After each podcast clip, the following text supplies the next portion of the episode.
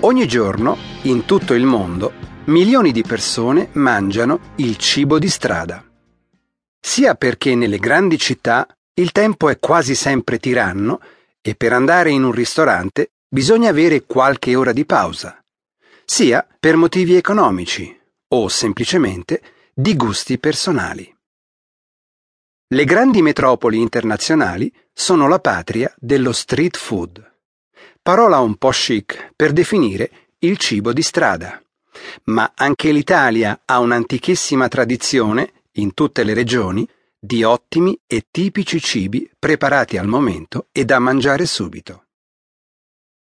Il cibo di strada è una delle più antiche forme di ristorazione, molto legata alle tradizioni del luogo e spesso fa fare vere scoperte, sia salate che dolci, agli amanti della gastronomia.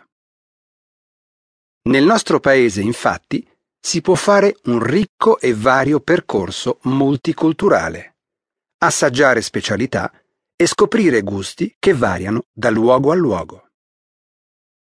Ogni regione o città ha le proprie delicatessen, spesso diverse in un luogo di mare da uno in montagna. Alle bellezze culturali italiane si uniscono, attraverso il cibo di strada, la cultura popolare e la cucina povera, arricchite dalla frizzante atmosfera che i venditori ambulanti sanno creare, soprattutto in alcune regioni e mercati del sud, dove agli aromi si mescolano le voci che invitano il passante ad assaggiare una specialità, spesso in piedi o seduto su uno sgabello e appoggiato al bancone. Viaggiando per l'Italia abbiamo scoperto tantissime specialità ed è impossibile parlare di tutte. Ne abbiamo scelte alcune che sicuramente devono essere assaggiate.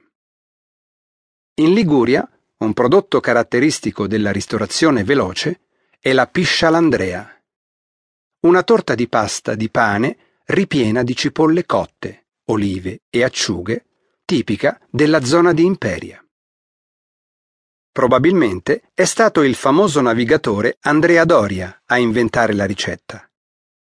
Sempre in Liguria si trovano la focaccia di Recco con formaggio e la farinata, che hanno 2000 anni di storia. Venezia ha riscoperto lo scartosso di pesce fritto, un cono da passeggio con parecchie varietà di pesci fritti che riporta ai fritolini del Seicento, piccoli locali che all'epoca vendevano il pesce nei coni di carta. Ma c'è un'unica osteria che conserva questa antica tradizione. Sempre a Venezia, ma anche in tutto il Veneto, tra i cibi di strada ci sono i ciccheti, assaggi di baccalà, crostini, polipetti, seppioline e acciughe accompagnati da una ombra, cioè da un bicchiere di vino. A Firenze, in Toscana, si possono trovare i banchini dei trippai, piccoli chioschi viaggianti che qui sono una vera e propria istituzione. Ammirando antichi palazzi e grandi opere d'arte, si può assaggiare il panino con il lampredotto la parte magra della trippa bollita con brodo di verdure, condita con sale, pepe e una salsa verde, poi messa calda sul pane. Le olive alla scolana? Come le ciliegie. Una tira l'altra. Sono una specialità della gastronomia tipica delle Marche, conosciuta e apprezzata in tutto il mondo.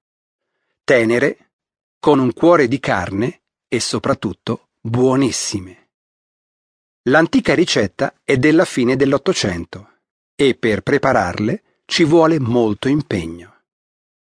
È necessario usare le olive tipiche della zona di Ascoli Piceno, conservate in salamoia con erbe aromatiche, mentre il ripieno viene fatto con carne macinata di maiale, manzo e pollo, spezie, mollica di pane, rosso d'uovo e parmigiano grattugiato.